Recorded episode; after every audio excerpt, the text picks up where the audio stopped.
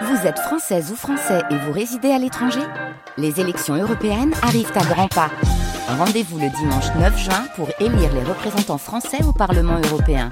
Ou le samedi 8 juin si vous résidez sur le continent américain ou dans les Caraïbes. Bon vote le bateau de Lille à Nantes propose des croisières gustatives pour découvrir ou redécouvrir la Loire.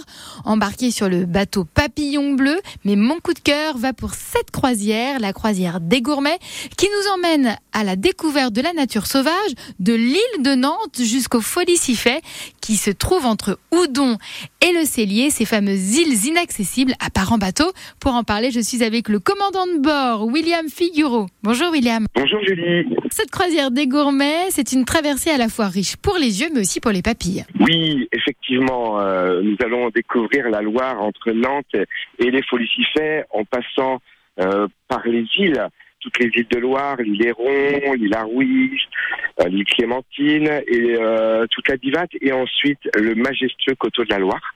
Euh, à partir de Mauves-sur-Loire jusqu'au Folie Là, c'est vraiment un joyau euh, inaccessible euh, autrement qu'en bateau. Également, on, vous sert un repas en cinq plats. C'est vraiment un accord entre ces poissons de Loire et les vins du vignoble nantais, et notamment du domaine Poiron d'Abin.